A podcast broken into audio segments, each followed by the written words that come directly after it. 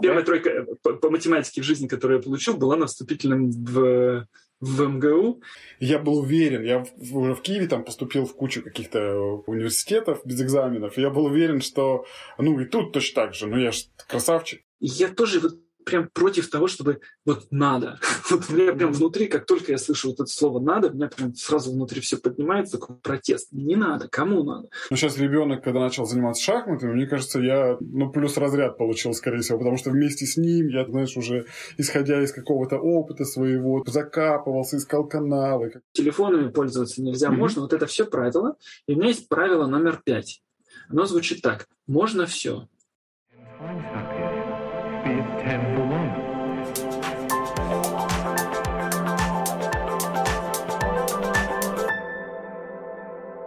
Друзья, гостем сегодняшнего эпизода является Андрей Андрусов. У него достаточно киношная история. Он всю свою жизнь занимался финансами, работал в банковском секторе, в том числе в банках Парижа, Лондона. И в какой-то момент понял, что в финансах мало души и смысла.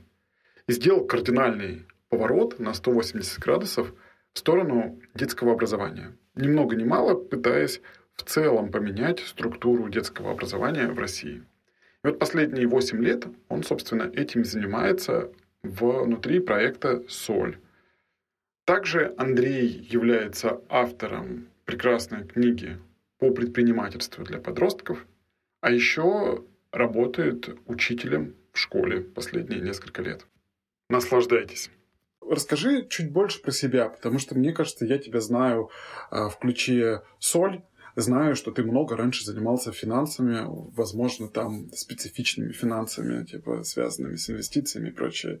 Вот, вот в двух словах расскажи свой опыт до соль. Вот ты, ну как бы, и, наверное, момент перехода, как бы, когда ты из финансов прыгнул в такую более сильно другую историю. Да, знаете, смотри, я по образованию математик, Uh-huh. Образование получил в Новосибирском университете, и потом последние курсы я заканчивал в Париже, во Франции, uh-huh. с Любой политехник. Соответственно, как математик закончил, думал всегда, что буду математиком, а потом бах, оказалось, что математики нужны еще и в бизнесе. И совершенно uh-huh. неожиданно для себя я оказался в банке. Вот, я работал в банке Capital One американском. Сначала в Англии работал год, потом во Франции год, э, два года работал. А потом так получилось, что меня, короче, схантили в Москву на позицию сразу вице-президента банка. Мы создавали новый банк с нуля. То есть mm-hmm. точно такой же банк, как тот, тот, в котором я работал в американском банке, мы делали просто копию такого же банка. Вот. Мы его за год сделали и продали. То есть у меня был такая, такой стартап по созданию банка. Ага, прикольно. После чего я 10 лет проработал в консалтинге. Я занимался бизнес-консалтингом, стратегией, там, управлением компаниями, инвестиций, разного рода консультированием. Вот. Ага. Маленькая компания, э, мало там кому знакомая, но в какой-то момент у нас там даже там было человек 40, наверное, в штате. То есть ну, такой был ага. средний такой бизнес. Ну, небольшой, на самом деле, совсем бизнес был. Вот, я даже его возглавлял в какой-то момент. Но mm. по мере того, как я вот опыт набирал, набирал, набирал, то есть я там стал партнером, все, то есть какие-то клиенты, ну, вот, работали мы в основном в энергетике, э, в нефтянке, то есть в какой-то момент я прям стал терять смысл того, что мы делаем, то есть потому что вот как бы бежишь, как вот консультант, это такая вот работа, бежишь все время, и все время ты не успеваешь, и все время тебе нужно чуть-чуть больше, и денег все время не хватало на самом деле. И, и ты вот думаешь, что зачем? То есть, ну, еще заработаешь там еще миллион, там еще там что-то. То есть, ну, как бы и, и что? И в результате я вот в 2014 году в какой-то момент прям просто взял такой и ушел. Вот прям mm-hmm. вот одним днем такой, думаю, вообще в никуда, просто такой, думаю, нет, все, надо чем-то осмысленно заниматься. Мне как раз 40 лет, я там переживаю острый кризис среднего возраста, такой, я понимаю, что надо смысл, смыслом, чтобы все было, надо оставить какой-то след, там все такое. Вот. Я до этого немножко увлекся коучингом, там начал разбираться вот в себе, вот это все копал, и все ага. это привело к тому, что я ушел из консалтинга, просто вот прям бросил. Вот. И в это же время я как раз э, общался с Жульнар, которая руководитель mm-hmm. Соли. То есть тогда у нее была очень широкая постановка задач. То есть мы тогда придумывали, как поменять систему образования через частные инициативы. То есть чтобы mm-hmm. такое придумать, чтобы прям вот людей сделать более осознанными. И пришли к концепции какого-то проекта, который у нас э, вот, ну, назывался «Солярис» тогда, такой система обучения подростков. Э, там были лагерь, там были какие-то занятия. В общем, потом мы год занимались тем, что э, занимались с детьми. Прям mm-hmm. создали свой проект. Вот. Но этот проект, он там там 2000 детей прошло через эти всякие занятия, там прям какой-то был проект вот, но этот проект не сильно полетел в экономическом плане, то есть мы не нашли устойчивой бизнес-модели, и проект закрыли в сентябре 2015 года. После mm-hmm. чего сели такие, начали думать, вот чего мы хотим делать, что мы умеем делать. Выяснилось, что хотим мы все равно заниматься тем же самым образованием и тоже развитием осознанности и все такое.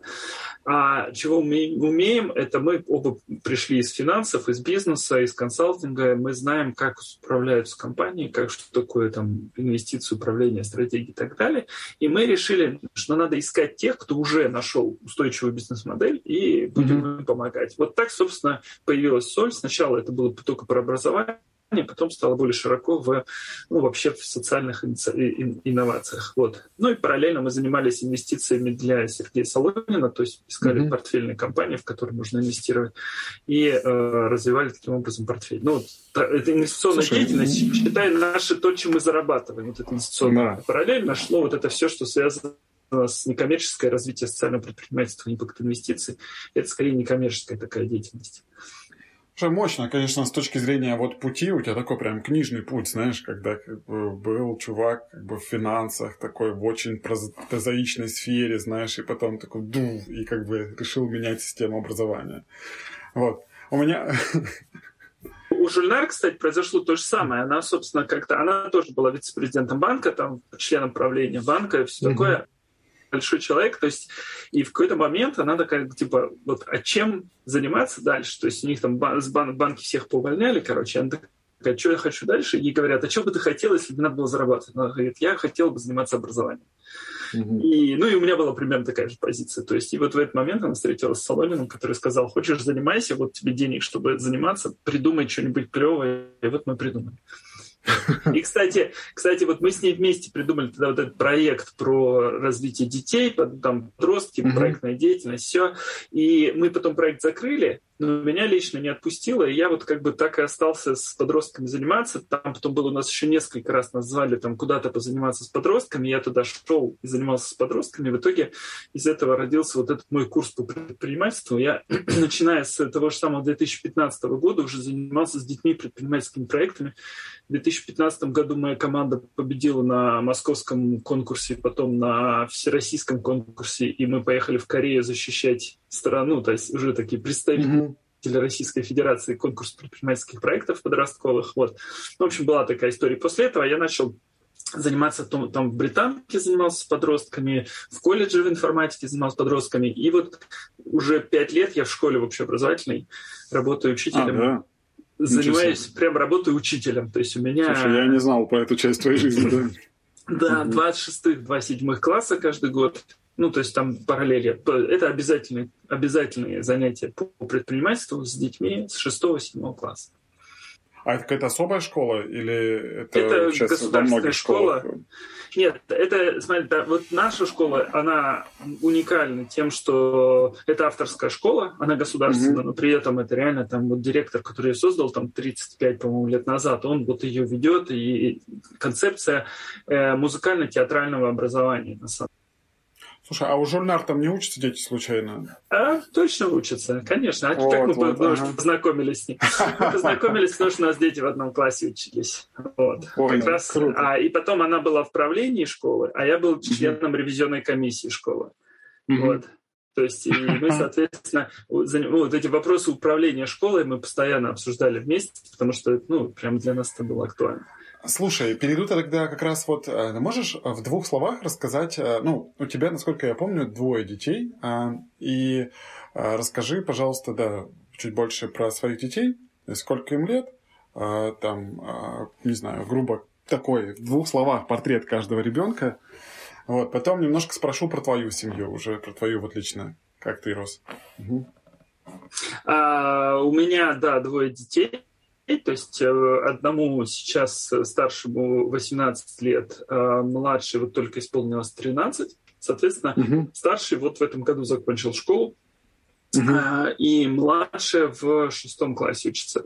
Вот. Они а, абсолютно разные, в смысле по там, типу вообще uh-huh. личности, наверное, да. То есть Никита старший у меня, он а, с самого детства это такой человек, которому все любопытно, который в каждую там щель лезет, пытается все узнавать, и очень много у него в голове арифметики. То есть он с самого, вот, вот еще там самый маленький там был, не знаю, там в три года он все время что-то считал, шесть лет уже умножал там и так далее. Ну, там в 5 лет умножал, то есть в школу пошел он с математическим аппаратом уже с, mm-hmm. с, ну, с таким серьезным. Ему все этого хотелось, и он любые задачки, которые я ему подкидывал, он их э, очень быстро э, впитывал в себя, он такой, он, ему все было интересно, он все пытался решать, все в уме.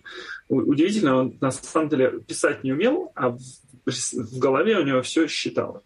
Mm-hmm. Вот. А, ну и вот таким вот вырос примерно, да, то есть такой вот математик, инженер, программист.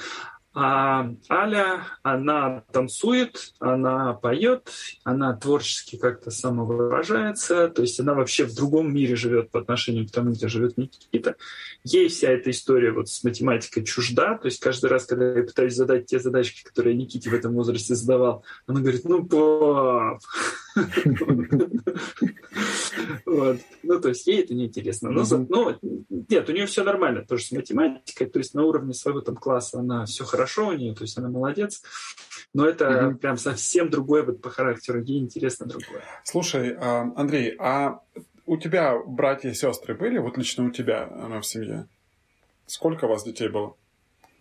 У меня э, братьев двое, один старший, один младший, я средний в семье. Uh-huh. А, разница у меня со старшим три года, с младшим шесть с половиной лет. То есть у нас вот, ну так вот между старшим и младшим десятка, да, то есть я uh-huh. где-то там посередине болтаюсь. Вот. вот. Э, мальчики все и э, родители математики по образованию. А у тебя мама тоже математик, да? Угу. Математики по образованию, не оба.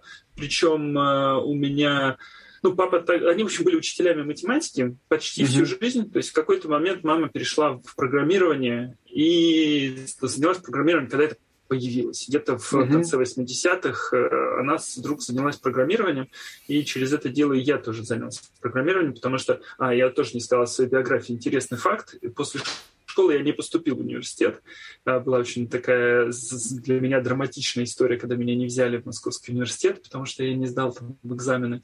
Вот, первая а на какой факультет поступал? На математику, конечно, да. Ну, есть, ну, первая тройка по, по математике в жизни, которую я получил, была на вступительном в в МГУ, и я до сих пор считаю, что это была несправедливая тройка, потому что я, ну, как бы я могу долго это все рассказать. Но факт тот, что для меня это потом я как вот анализировал, что это было самое вообще лучшее, что могло тогда со мной произойти, потому что я такой восходящая звезда математики, я такой считаю себя самым умным, а тут мне такие хопы говорят, ты знаешь, ты типа вот трояк тебе. Вот. И я такой типа, ну как же так? А там сначала письменная, а потом устная математика, да, по-моему? Это на устном, это именно на устном а. экзамене. А. Меня прям, прям, прям, прям завалили. То есть я, ну, это могу доказать. Вот. А, э, а я закончил физмашколу Новосибирского университета, то есть ага. физмашколу с серебряной медалью. Я такой, ну, то есть у меня всегда все академически было блестяще, да, то есть я потом закончил Новосибирский университет с средним баллом 5.0. То есть у меня вопросов там чего-то не знать, у меня такого не было. А в Московском университете мне сказали, что я дурачок, не, не способен у них учиться. И вот, после этого я вернулся домой, и год я проработал программистом в э, институте научно-исследовательском. Прям занимался разработкой, прям писал программы. Это на минуточку 1990 год. Вот. И я, в общем-то, работал на таких компьютерах, которые только... Что, Фортран какой-то? Там, ну, я на Фортране тоже писал. Ага. Но, нет, я писал в основном сначала на Паскале, а потом мы начали изучать базы данных, то есть я прям писал базы А, ну, слушай, уже было более-менее, да, все хорошо в 2011 году. Ага. Слушай, забавно, потому что э, Мехмат мне дал такую же оплеуху, как бы, знаешь, я тоже, мне там золотая медаль, Мехмат-класс, все такое. И я ехал на вступительный экзамен на Мехмат, а я в Украине тогда школу заканчивал, я был уверен, я уже в Киеве там поступил в кучу каких-то как бы университетов без экзаменов, и я был уверен, что, ну, и тут точно так же, ну, я же красавчик, как бы, знаешь, с математикой знаю, как бы там. И я не готовился, ну, то есть вот это, и прям, нате, то есть я сначала по письменному двойку получил, как бы, вот прям там двойку из десяти, как бы, знаешь, уехал. И потом приехал через два месяца, тогда можно было сдавать весной, там, два раза, в марте можно было и в мае. Приехал, письменную сдал уже на 9 из 10, на вкусный не готовился. Опять как бы вот самонадеянность сработала. И там получил то ли двойку, то ли тройку. Ну, короче, меня слили. Двойку, наверное. Вот, поэтому, да, для меня такая. Но я добил тогда. То есть я поехал третий раз, получил двойку по русскому. Вот, и с четвертого раза так поступил. Поэтому это такая, да, забавно, да. Нет, а, слушай, я спокойненько по... в Новосибирск поступил и закончил прекрасно блестящий Новосибирский университет. Ну вот как бы да, ты знаешь, э, нет сослагательного наклонения, типа понять, как бы, что лучше, что хуже было бы. А, слушай, вот вопрос такой, знаешь, который мне просто интересен твой взгляд а, относительно собственных детей, относительно твоей семьи, вот братьев твоих.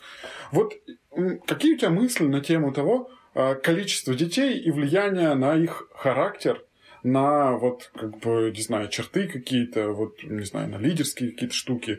Вот на твой взгляд, ну, есть ли какая-то корреляция? Или скорее это там каждый родитель что-то придумывает относительно своих детей и пытается делать общие выводы? Um, ну, опять же, это же мое личное, да, то есть нет, да, мне да, кажется, да, да, что Я просто... однозначно есть, ну, то есть точно есть разница между теми, кто одиночка в семье, да, то есть угу. который вот на нем, на нем все внимание родителей, да, и если детей там больше, то есть больше угу. два, это уже другая история. Когда их пять, то совсем другая история. Прям совсем mm-hmm. другая. Поэтому вот, у меня, у нас в семье было три, я в серединке, я считаю, что это самая лучшая позиция, потому что родители отэкспериментировали все на самом старшем, то есть они mm-hmm. просто все вот эти свои педагогические, как сказать, желания, они все, все реализовали.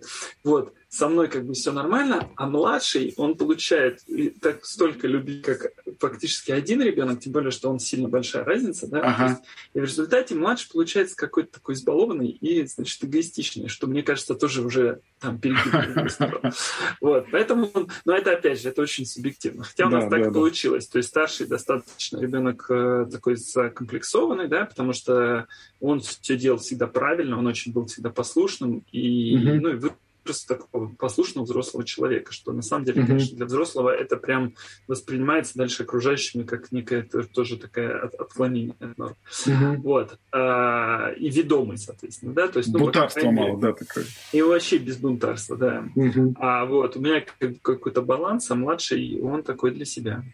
Ага. Слушай, прикольно. Ну да, я, знаешь, иногда просто это для меня немного а, такое теоретическое упражнение. Вот я иногда думаю, то есть я, я, у меня самого сейчас двое детей, и я надеюсь, что будет больше. Вот. Э, но я иногда думаю, вот с точки зрения их характеров и прочее, и вот думаю, был бы у меня один ребенок, например. И вот я как бы был бы супер замороченный, и как бы у меня был бы ресурс вливать в него там как бы все, что вливается. Вот. И, ну, как-то разумно это делать так, чтобы не поломать, как бы, хотя не знаю, возможно ли это вообще, как бы, знаешь. И вот тут двое, когда они там в тусовке какой-то вместе, там, как бы, вот, ну, все вытекающие плюсы. Да, я даю меньше, как бы, каждому отдельно, но они настолько взаимообогащают друг друга, как бы там тусуя как-то. И вот я все время, знаешь, такой, не то чтобы как бы жалею, колеблюсь о чем-то, но вот я думаю, как бы, какой из этих вариантов вот правильный? Ну, нет, слово правильное вообще неправильное, как бы, знаешь, а скорее как бы а, вот э, ищу кейсы какие-то, вот где, как бы, знаешь, прям круто отработанный первый вариант и там другие варианты какие-то. Вот, кстати, я, наверное, даже не, не очень знаю про круг отработанные первые варианты, mm-hmm. потому что все-таки вот избыточное влияние ребенку, то есть оно превращается в гиперопеку, ну, я, я, mm-hmm. я не знаю, наверное, исключений, потому что ну, реально, да, интересно, кейсы, да, э, человек mm-hmm. понимает, что вот, ну, как бы очень много сосредоточено смысла его жизни вот mm-hmm. в этом существе, и, соответственно, хочется его, это существо обезопасить. А это то, что детям, на самом деле, не очень полезно, mm-hmm. когда ты все, всю, ну, делаешь его жизнь слишком безопасной. То есть он не, не может не ушибиться, он не может не погулять один без присмотра и так далее. То есть то, что ты просто боишься, потому что вся твоя жизнь на этом сосредоточена. Прям страшно. У меня двое это страшно. Я, то есть, думаю, ну, то есть, я бы, конечно, в этом смысле немножко спокойнее, когда их больше. Да, да, да. То есть тут диверсификация как бы тоже вполне себе работает. Да, это как бы история. Вот, реально. Я...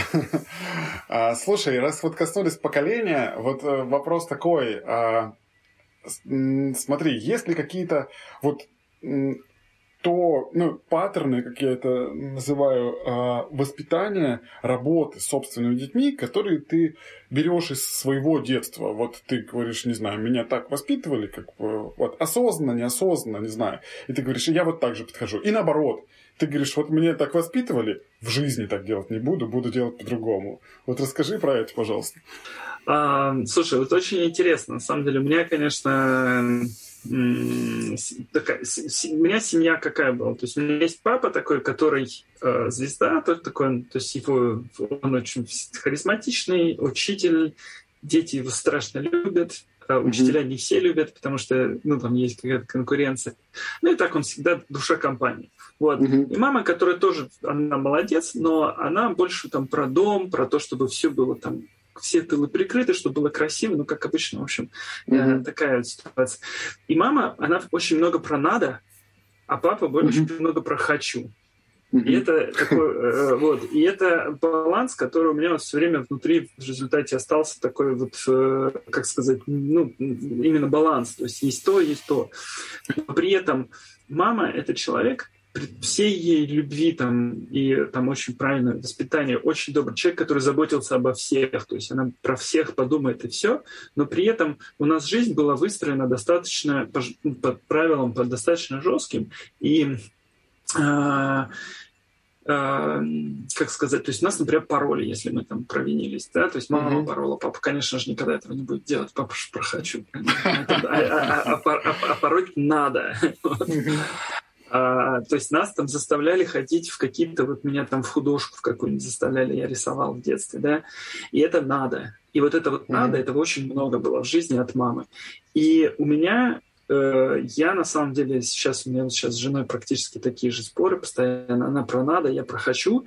Mm-hmm. И я очень последовательно отстаиваю позицию про то, что хочу важнее, вот, потому что даже если ты через «не хочу» поломаешь ребенка, сделаешь так, как ему как бы хорошо, но это потом аукнется. То есть у меня в результате, ну, то есть с мамой больше связано травм, чем ну, какого-то mm-hmm. позитива, да, то есть детство, которое прошло под лозунгом «надо», оно как будто бы и не детство вовсе. А с папой это походы, это песни под гитару, это, соответственно, какие-то тусовки, это вот какие-то дети, которые из его классов приходили к нам в гости, mm-hmm. и с которыми мы тусили. Это, это вот про такое вот про отношения, про какое-то вот яркое такое горение.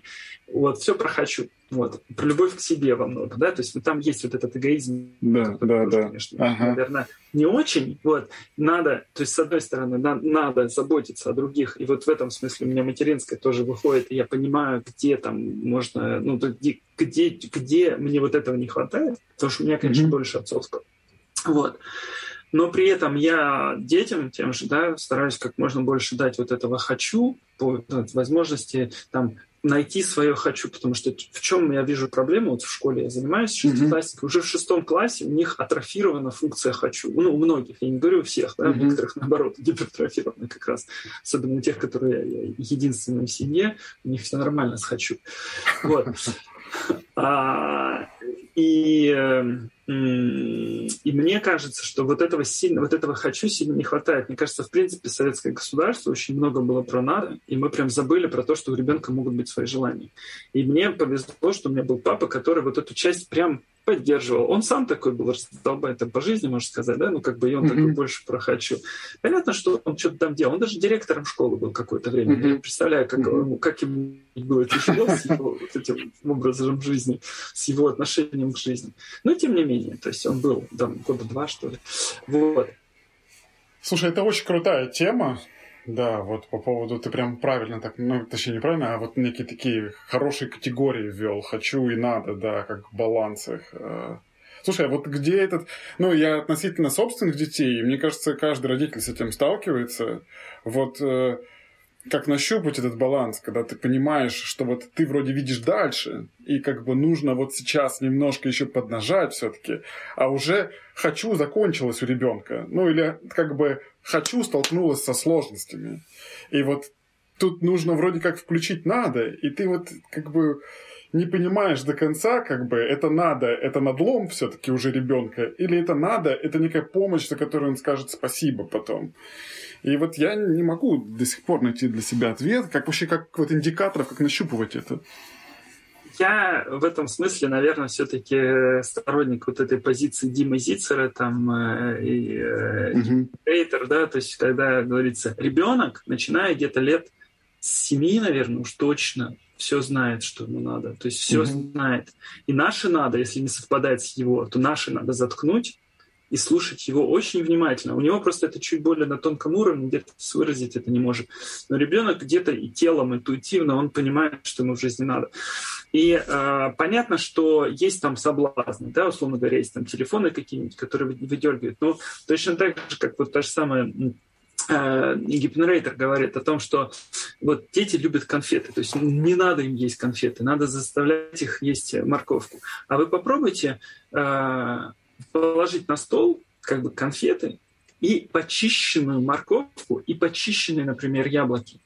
Вы увидите, mm-hmm. что ребенок один раз, может быть, он съест конфету, если его до того не... Если ребенка долго не пускать конфетам, он будет есть только конфеты, это очевидно. Mm-hmm. Но если у него mm-hmm. этот выбор будет в течение некоторого времени, он быстро перейдет на морковку и яблоки, потому что это его организм ему будет подсказывать. Но это, это нужно создать такие условия, чтобы он не чувствовал, что у него прямо сейчас отберут. То есть он почему там набросается mm-hmm. на конфеты? Он знает, что их никогда не давали, и завтра уже, скорее всего, не дадут. Поэтому он будет есть только конфет. Вот, вот, вот я вот с такой стороны. И в этом смысле, вот, да, меня, например, э, отправляли в художку, да, рисовать. И э, мне это не нравилось. Ну, то есть я сам это выбрал. Там это был у нас в первом классе. Представьте, ребенку там 6 лет. И я осознанно mm-hmm. выбираю, значит, что я буду рисовать, а не играть на музыкальных инструментах. Вот. Выбрал. И дальше, соответственно, вот я, собственно, 8 лет я занимался рисованием. А, мне это надоело довольно быстро, но потом мне уже никто не спрашивал, если я туда не ходил, меня пароли. Вот, ну, примерно так. Ну, правда, я ж пароль, конечно, не за то, что я не ходил, а за то, что я врал, что ходил. Ага. И когда через месяц звонили родителям, спрашивали, говорили, а где ваш ребенок, он месяц не появляется в художке, вот тут, тут, ну, тут не прилетал. Ну, слушай, получается, тут у тебя условно «хочу» закончилось да, вот у тебя «хочу» закончилось через год-два, да, получается, если я правильно понимаю, как бы, ну, там, через какое-то количество времени. Но, а мама считала, что, как бы, уже, вот, как эти называются, э, как эти издержки, знаешь, которые ты уже понес, как бы, в виде двух лет, как бы, sunk costs, да, да, вот типа они уже понесены, поэтому нужно добить до конца, как бы, или там как бы не, не должно бросать на середине пути. Как бы. Но это даже скорее там было такое, что в любом случае это пригодится. Вот так, что mm. на самом деле там речь шла не про, даже не про понесенные уже издержки, не про санкос, а про то, что в будущем это пригодится. И да, наверное, мне это пригодилось. То есть, если сейчас смотреть назад, где мне это пригодилось? Я, например, там в комитете комсомола отвечал за стен газету. Я потому что ее рисовал с руками. Взял гуашью там рисовал. Я рисовал плакаты на все праздники 8 марта и там Новый год, да, плакаты рисовал. В этом смысле я как-то выделялся из общей массы, потому что mm-hmm. я что-то умел. Вот. Но как только вот эта необходимость закончилась, это где-то вот я последний раз рисовал тогда, наверное, в 10 классе примерно, да, вот в комитете комсомола, потом как комсомол перестал существовать. А потом э, до 40 лет я не рисовал, в 40 лет вдруг вот с кризис среднего возраста все дела, и я вдруг снова вернулся к рисованию. Mm-hmm. То есть я стал, mm-hmm. у меня ну, ну появилось какое-то желание, но, извините меня, прошло там 25 лет, прежде чем я снова взял кисть в руки. Это, для меня это была травма скорее. Вопрос, насколько мне это было полезно? Ну, наверное, где-то мне это пригодилось, но стоит ли оно того? Ну да, тут, мне кажется, знаешь, всегда в такие моменты, то есть мозг наш ведь классная штука. Он умеет как бы придумывать, ну, объяснить, рационализировать все в конечном итоге. И вот там пригодилось, и вон то, как бы, вот, и так далее. Тут вопрос всегда ведь как бы издержек. Ну, то есть, вот это некая недополученная ценность другая. И вот вопрос, как бы, вот эта ценность, как бы, это всегда очень сложно оценить и сравнить. Да, Здесь ага. я, ну, есть, вот про это есть у Димы Зицера точно прям несколько отдельных угу. вот этих интервью и разборов, где как раз я, я прям сторонник вот этого подхода, он говорит, а вот мы взрослые тоже все бросаем, если нам не нравится. Ну, без некоторое время угу. бросаем. В чем проблема это бросать?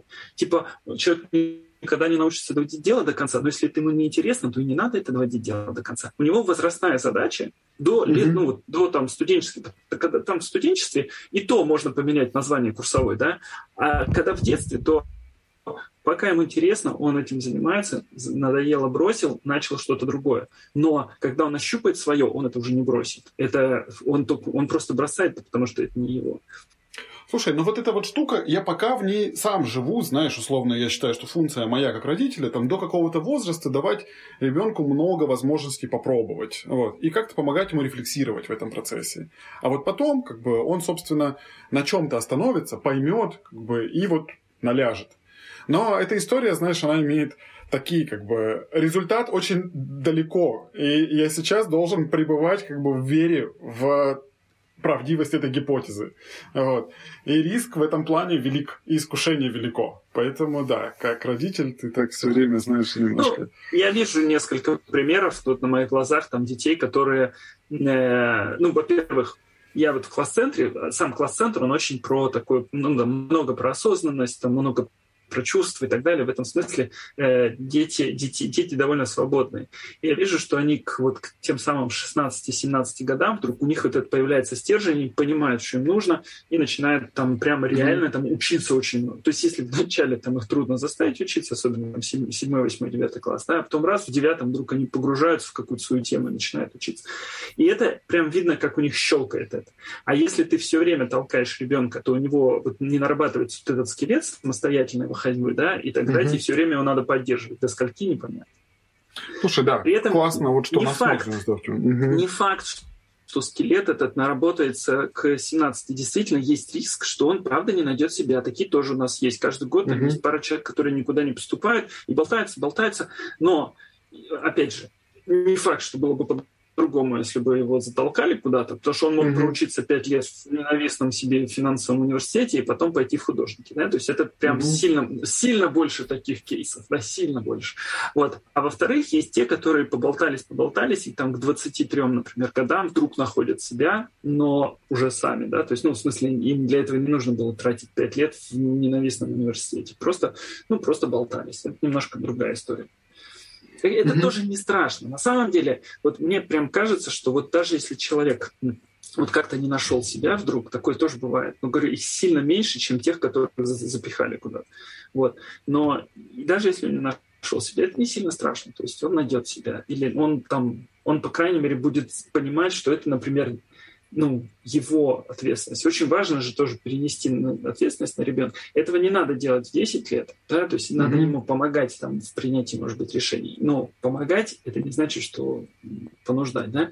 А вот начиная, вот как у меня старший учился, там где-то с шестого класса, с седьмого, полностью уже переносится ответственность за его решение по тому, чем он занимается, как он учится, учится или не учится вообще и он реально начинает сам принимать решения. Я один раз только его под, э, подтолкнул реально, и это прям себе на горло наступил просто. Когда он, он у меня этот э, программист, и, соответственно, ага. там э, олимпиады по программированию всякие пишет, все, там вот сейчас вот, призер все, все раз. Ага. Вот. Но у него а, в одиннадцатом классе во второй четверти у него все пятерки, он, он закончил с золотой медалью, у него все пятерки. Вот, во второй четверти у него все пятерки, кроме программирования. По программированию тройка. Я такой говорю, как? Он такой, да, мне пофигу. То есть он на самом деле вообще не заботится об оценках, поэтому ага. то есть у него так случайно получилось, что все пятерки.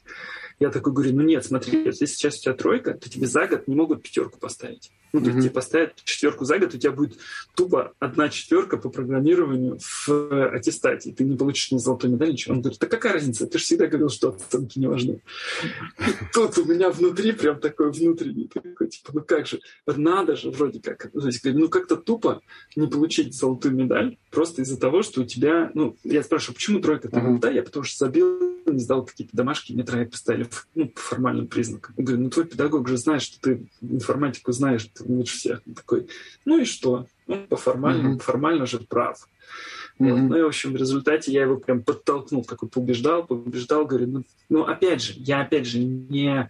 Тут вот тоже, я, я стараюсь что сделать. Я, я говорю, смотри, говорю, вот ты через год, подумай, представь себе через год, что у тебя дурацкая mm-hmm. недозолотая медаль из одной там четверки по информатике, как бы, вот и, и, и дальше решай сам. То есть, ну, это такая манипуляция, конечно, немножко, да, mm-hmm. то есть, ну, я говорю, решай. То есть, все, все равно решать сам. Он сам, то есть, я не ходил к педагогу ничего, то есть, он сам такой, он спросил, как исправить тройку, ему сказали, типа, сдай вот эту домашку. Он сдал, получил пятерку. Все. Ну, то есть, там mm-hmm. реально вопрос был. Типа микроиздержки здесь как бы дадут большое плечо в будущем. Как бы. И он как-то, ну, видимо, тоже это оценил. Mm-hmm. Но опять же, не, не знаю. То есть вот, вот так вот я тоже настоял на чем-то практически. Ну, слушай, а получается, вот ты говоришь, э, коснулись э, баланса там в твоей личной семье, ну или там никого не баланса, вот такого противостояния определенного. Вот э, если переносить на твою семью, то скорее ты говоришь, я помню, держу в голове, правильно я тебя понял, что ты говоришь, я держу в голове вот это противостояние и стараюсь усилить позицию «хочу» внутри собственной семьи, вот сейчас, которую ты делаешь, ну, которую уже вот создал. Да, ага. но именно потому, что моя жена находится с позиции «надо». Ага. сейчас в этой семье. То есть она все-таки, она очень, ну, у нас прям была достаточно долгая баталия по поводу дочери все-таки. А дочь с, там, с четырех лет пошла в художественную гимнастику. А это много работы. Это прям да, большая да, нагрузка. Да. И потом она прям профессионально, то есть она сейчас она получила первый взрослый разряд вот э, в год назад примерно. Угу. Вот. Ну и к моему удовольствию, к удовольствию дочери бросила эту гимнастику полгода назад. То есть, но ну, это было, это прям тяжелый был такой вот... Так а это был ее труд или ее плюс мама плюс твой как бы труд? Это, вот просто ну, мой, мой, я, был, я был всегда против, ну прям угу. практически, как только я почувствовал, что дочери это не очень интересно, а ей угу. это не всегда было интересно, скажем, да, то есть я, я все время был против. То есть, а жена, наоборот, говорила, давай так, пусть она сначала получше. Там, ну, речь шла сначала mm-hmm. о втором взрослом, потом первом взрослом, потом КМС, вот, и потом mm-hmm. пускай уходит, потом сама пускай решает. Вот, mm-hmm. но нет, я, я говорил, что на, вот если ребенок прямо сейчас говорит, что ей не хочется, то уже можно не ходить. И тут mm-hmm. прям мы прям сталкивались, потому что там действительно было очень много сделано, проинвестировано в ну, сил в первую очередь, да, то есть потому что это же, э, ну это считай 15 часов только тренировок в неделю, Угу. Вот. Плюс дороги еще, да, то есть получается там реально 20 часов жизни человека отдается каждую неделю. То есть у нас семидневка была полностью забитая, то есть у нас школа шестидневка, и после и по вечерам, то есть все, после обеденное время было все на гимнастике плюс выходные. Ну, то есть угу. прям очень много. И поэтому ей казалось, что бросить на полпути это прям измена самому себе, вот, и надо доделать. Слушай, вопрос немножко в сторону. Вот э, касаемо Никиты, э, его 18 лет программе. Просто у него интересный портрет такой, вот то, что ты рассказал. То есть, наверное, он так или иначе через тебя а, как бы понимает суть предпринимательства и все такое. Как бы, там, он хорошо прогает, и ему 18 лет. И формально, ну, как бы закончились там формальные обязательства в виде школы. И вот тут э, вопрос его развилки. А, ну, первый вопрос, идет ли он в ВУЗ, а, как он оценивает как бы, ценность а, вуза. Вот. Хотя у него с его вот там другими скиллами программирования и предпринимательства формально есть другие пути. И вот как бы балансировать, ну, как бы понять, какой из них правильный, очень сложно. И вот вопрос, как вы принимаете это решение, как он принимает это решение. И что ты думаешь по этому поводу? Э, очень хороший вопрос. На самом деле очень был сложный этот вопрос, потому что э, он смотрит очень просто. То есть прямо сейчас он, когда он работает, он уже года два как постоянно что-то там зарабатывает. Mm-hmm. То есть прямо сейчас он может выйти, условно говоря, на 100 тысяч рублей программистом. Там. Ну, mm-hmm. примерно так, да? Mm-hmm. Вот. Через 5 лет, когда он закончит вуз, через 4 там, года, у него будет там 300, если он mm-hmm. просто будет работать вот просто тем, чем сейчас занимается, будет этим заниматься. Mm-hmm. Вот. А когда он закончит вуз, он выйдет на те же самые 100. Ну, там, условно. Uh-huh. То есть, если говорить с денежной точки зрения, то вообще неинтересно э, идти сейчас в ВУЗ. Вот. И тут но опять же, да, то есть я, моя позиция однозначная, что ВУЗ это ну, в ВУЗе не образование самое главное, в ВУЗе тусовка самое главное. Да? То есть это те люди, это те люди, педагоги и э, студенты, с которыми ты потом всю жизнь будешь идти. Если ты mm-hmm. сразу выходишь на работу, то вот в работе я не видел таких мест работы, которые бы составляли вот такую же такую тусовку. Наверное, такие бывают. То есть, ну, mm-hmm. я просто, может быть, не пересекался. А вот в ВУЗе точно. То есть те ребята, с которыми я на мехмате учился в Новосибирске, они сейчас составляют основу моей вот той тусовки, с кем, с кем я сейчас. Причем все достаточно далеко продвинулись, там стали большими какими-то mm-hmm. начальниками, кто-то там программистом, кто-то еще в какой-то области. Но главное, что это тусовка супер умных, очень амбициозных, таких интересных людей, которые да, растут да. вместе mm-hmm. с тобой. Вот. А если ты уйдешь ну, и на, на, на, на работу, то ты пойдешь немножко потом по другому пути. И вторая история, это связано с потолком, потому что вот это высшее образование, то есть оно так или иначе, то есть оно в, во многих местах все-таки, ты типа, если совсем у тебя без образования, без вот этой даже не само образование, а вот именно без вот этой вот платформы, там, тусовки, плюс образование, плюс вуз и так далее, то где-то ты можешь почувствовать свои границы. Понятно, что потом можно дополучить это образование. Mm-hmm. Он, он очень, он сомневался, вот, реально, потому что ну, то есть это прям очень такой сложный выбор. То есть я в деньгах точно теряет сейчас. Вот. Uh-huh. Дело в том, что у него в классе такие же умники, как он, некоторые пошли по другому пути. То есть э, у него одноклассник уже сейчас вышел на работу в какой-то немецкий там стартап, он в онлайне работает, получает свои 2000 баксов, как бы 2000 евро. То есть, ну, как бы понятно, что это вообще совсем, отлично, да. вообще, совсем другое качество жизни, да? Ага. Вот, а, а, а Никита будет вообще где-то жить и получать свои там, не знаю, там даже повышенные стипендии, там это, ну, самая космическая стипендия будет типа 30 тысяч. Собственно, сравните. Вот. Слушай, ну прям... Ну, он выбрал, он выбрал вуз. Он выбрал угу. вуз. Потому а что ты что-то делал для он... этого? Я, я ему только вот эти же аргументы приводил, угу. во-первых. Во-вторых, он-то видит, он, он, он постоянно в нашей вот этой тусовке новосибирских математиков, потому что мы там выходные проводим вместе, все такое. И он видит, что эта тусовка-то вузовская. Мы же еще же вспоминаем детство, да, то есть мы же вспоминаем mm-hmm. наши вот эти, наши там, то, как мы жили это среда, которую, которая есть, которая, э, которая берется из вуза. Мне кажется, это вот самое главное. Какой вопрос? Очень, очень, да, прям, ну. А какой вуз он вот сейчас выбирает в итоге? Э, физтех. Угу. Он физтех. Вот другой вопрос, какой вуз, потому что я, честно говоря, ну я ему, как, у меня же, как у каждого, мой ребенок гений, то есть я говорю, тебе нужно идти в самый лучший вуз в мире. Вот, лучший mm-hmm. мир по программированию это, конечно, этот, э, какой-нибудь Стэнфорд, да, там, mm-hmm. как, как, ну, там Стэнфорд, там MIT какие-то, если инженерно больше такой, ну, смотреть можно там mm-hmm. по каким-то говорю.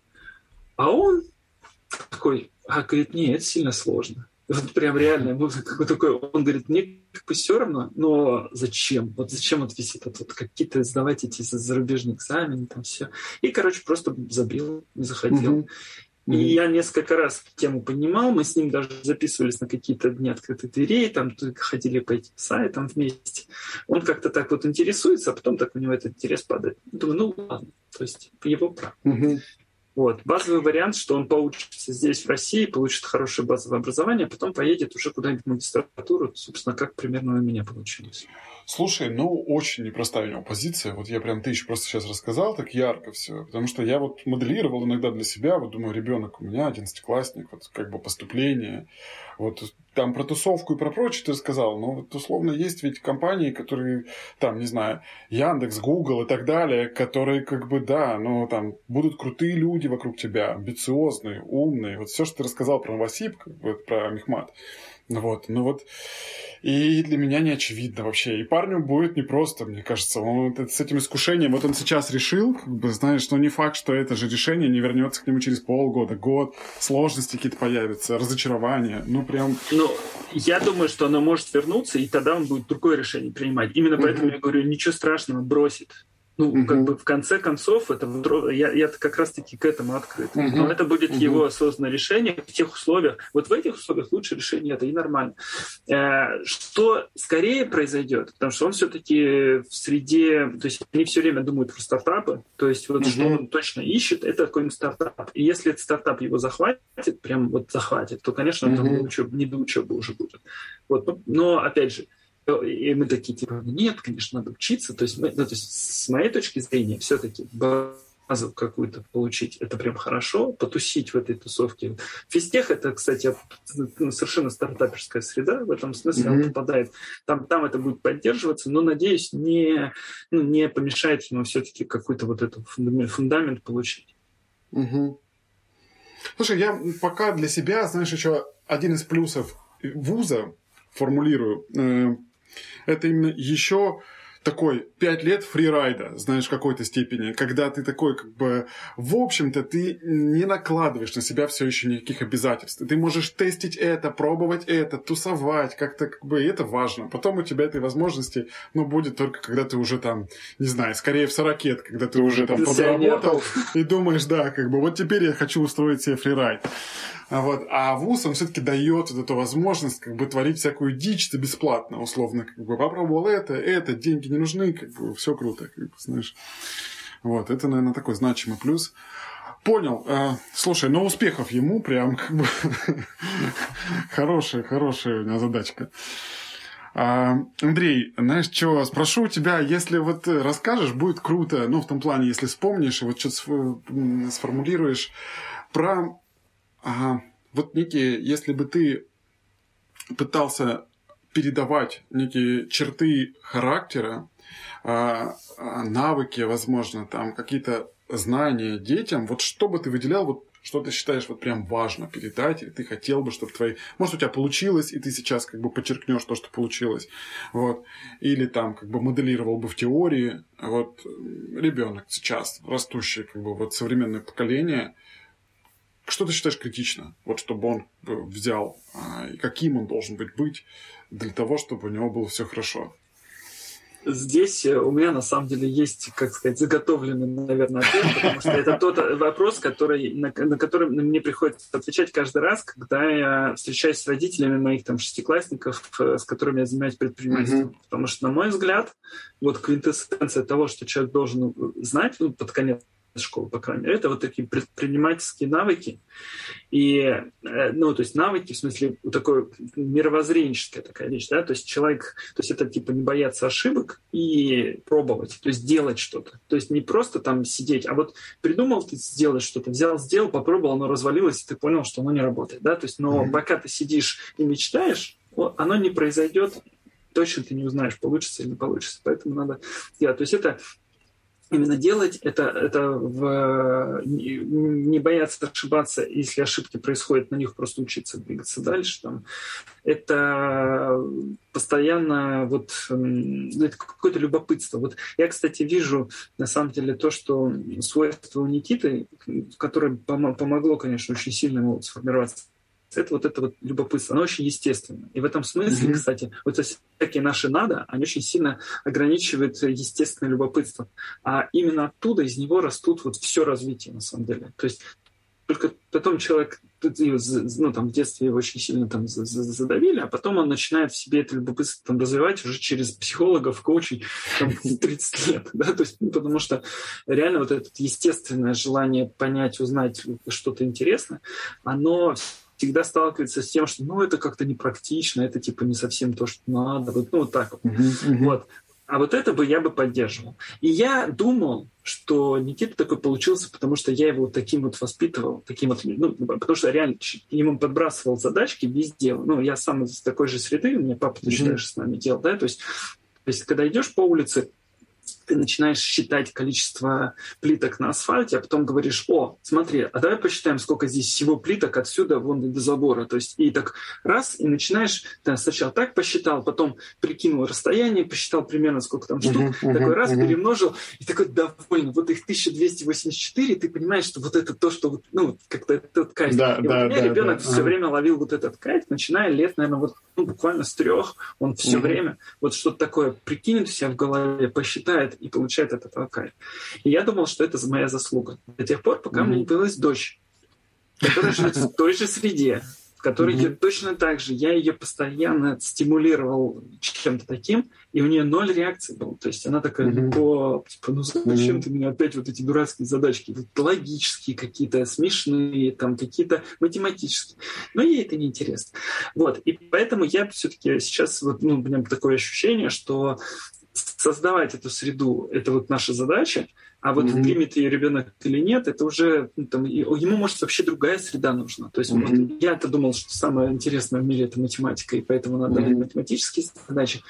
А дочери, наверное, нужно было все-таки, чтобы с детства у нее стоял станок с тем, чтобы она могла растягиваться, чтобы у нее было там, я не знаю, зеркало, чтобы у нее все стены были обвешаны бумажками, чтобы она, она могла на них рисовать, то есть вообще другую среду. Mm-hmm. Но как это узнать? Я не знаю, только пробовать. То есть, в смысле, обвесить стену, да, еще и задачки давать.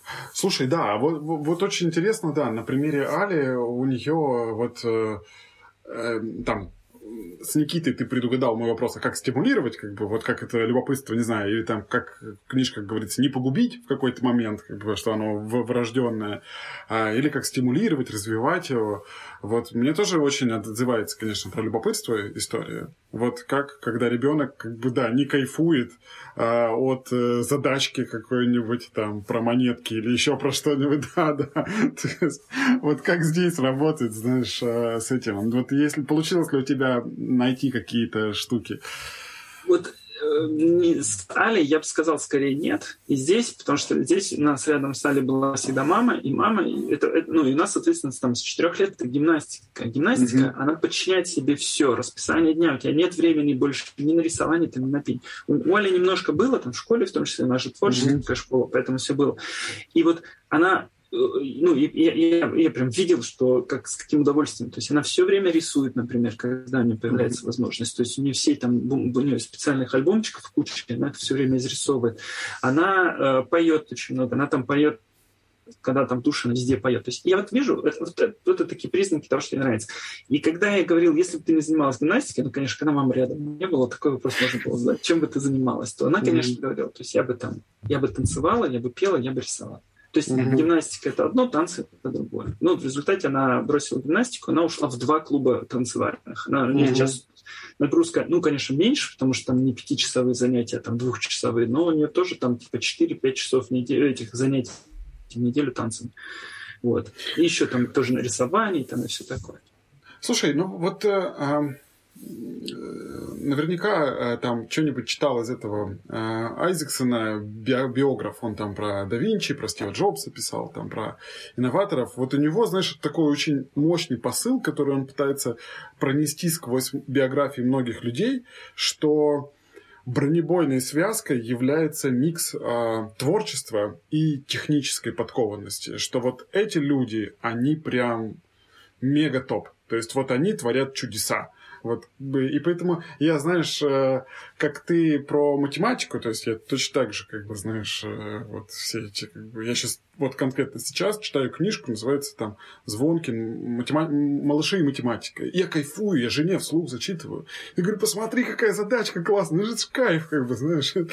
Вот. И, э, но я далек от искусства, от далек от живописи, от музыки и так далее.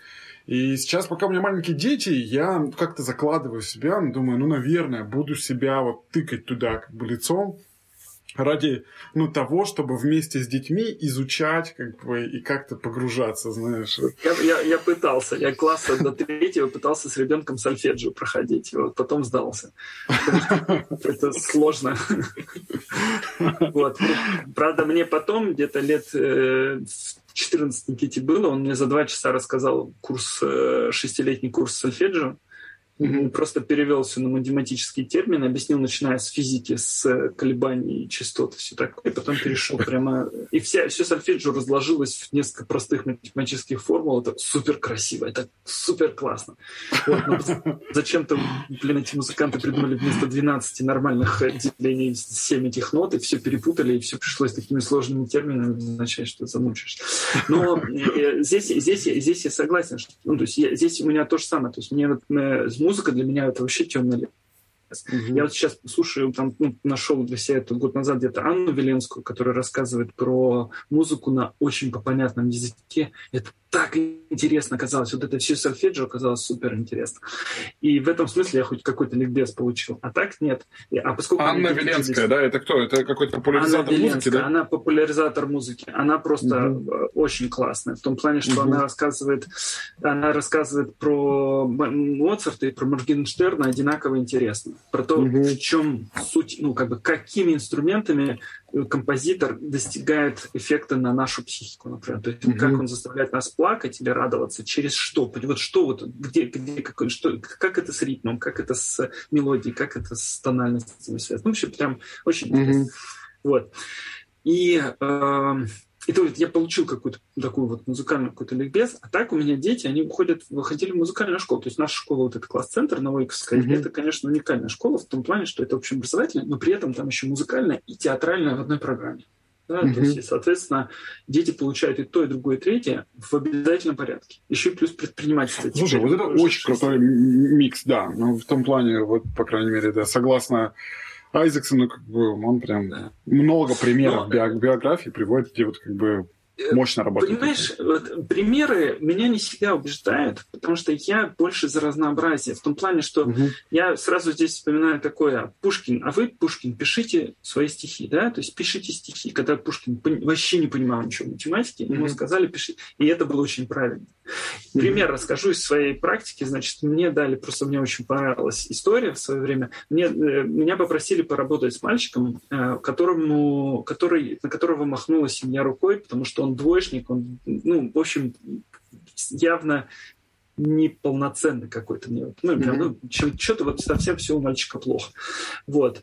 Встречаясь с мальчиком, говорю, ну что, как у тебя в школе? В школе все плохо? Он, да, все плохо. Говорю, а что-нибудь тебе нравится? Он говорит, ну, история нравится. Там. Вот, по истории пятерка, по истории пятерка. Хорошо. А по математике и физике у него двойки, причем mm-hmm. такие прям двойки. Его, да. его риск вообще не окончить школу из-за этого. Он вообще, вообще ничего не математика, физика, химия, все вот эти точные науки у него прям совсем плохо. Вот.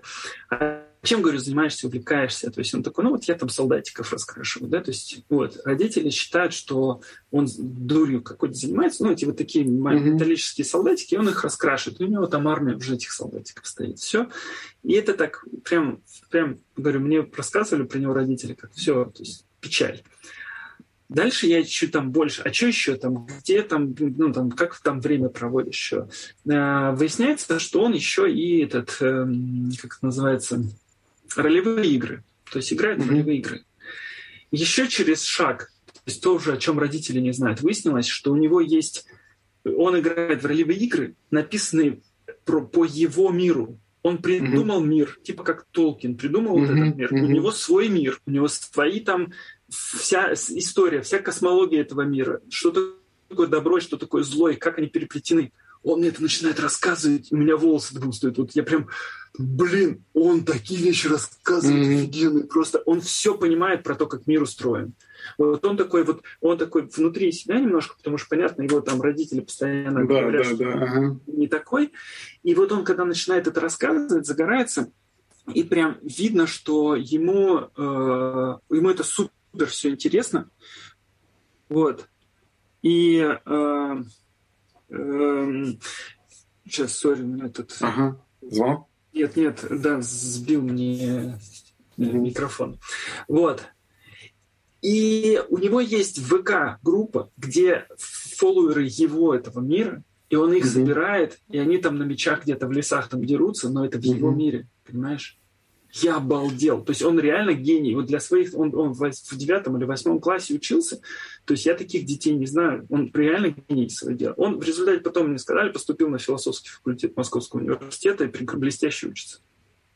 Слушай, ну это охренеть. Ну, в том плане, во-первых, что парень тебе все это рассказал, ну, как бы, а во-вторых, что у парня, мне кажется, это прям ну, короче, вот с родителями, наверное, родители в какой-то момент, как бы, вот, о, оба родителя про надо, как бы, знаешь, они про хочу были, как бы, условно, в твоей терминологии. А да. там, там, там, по-моему, папы нет, там только мама, и она про надо. Она прям про надо. Вот...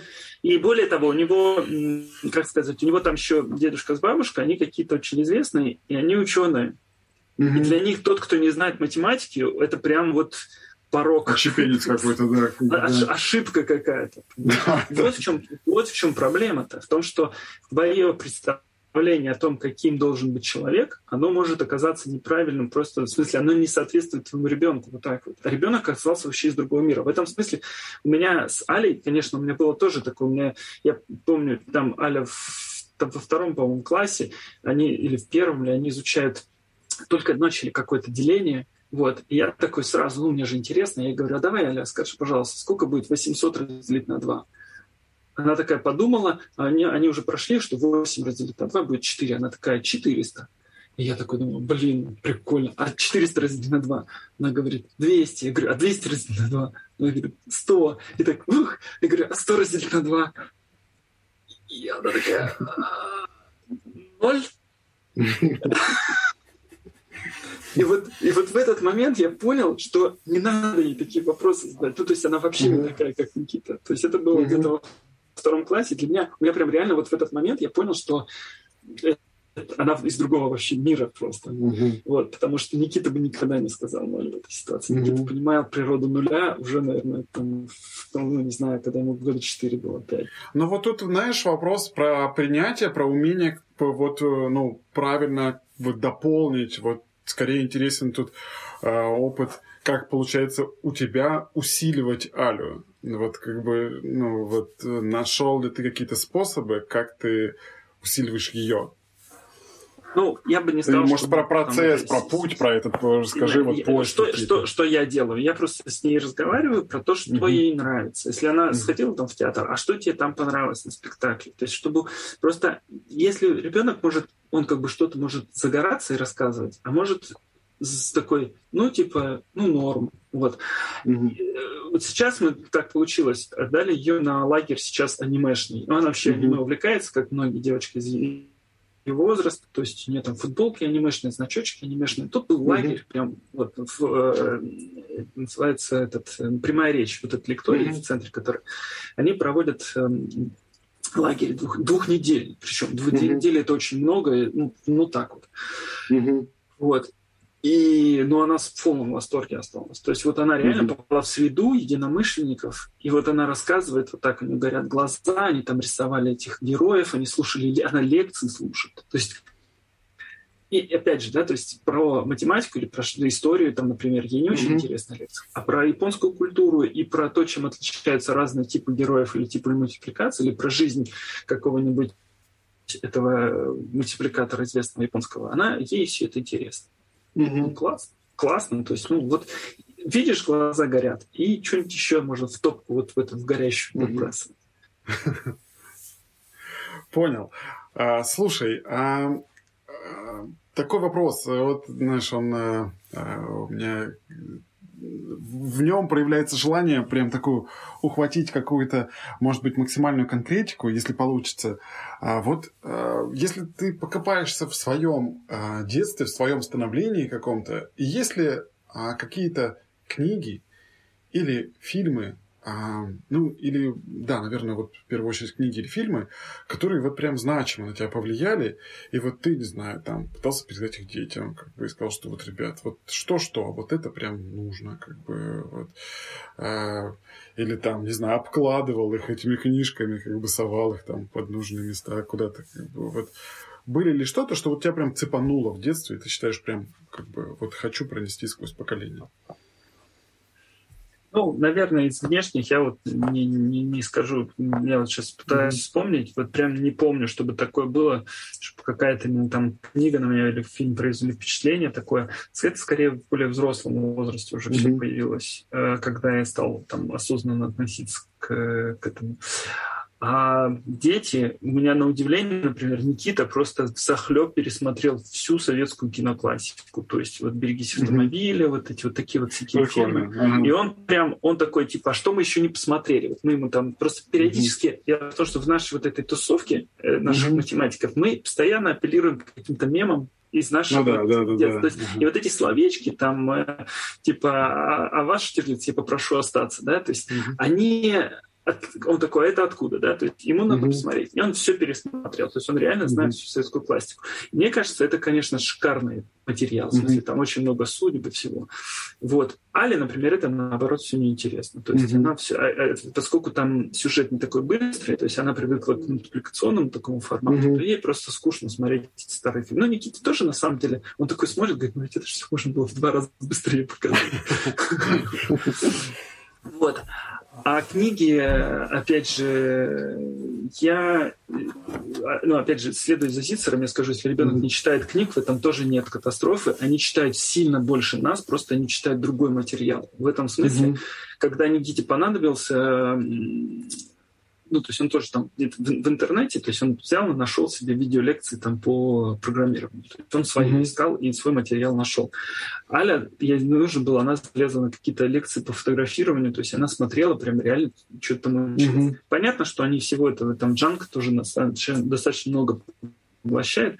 К счастью, у меня ребенок ни один, ни другой вообще не подсел ни на какие там ТикТоки, Ютубы, в смысле вот так, чтобы залипать. Вот, это mm-hmm. прям я не знаю, как так получилось. Но Слушай, может... без твоего, там, как бы, по сути, как Никаких ограничений, да? никогда не было ограничений вообще. Угу. Дело в том, что в том-то и дело, что ограничений не было, а интересы мы поддерживаем.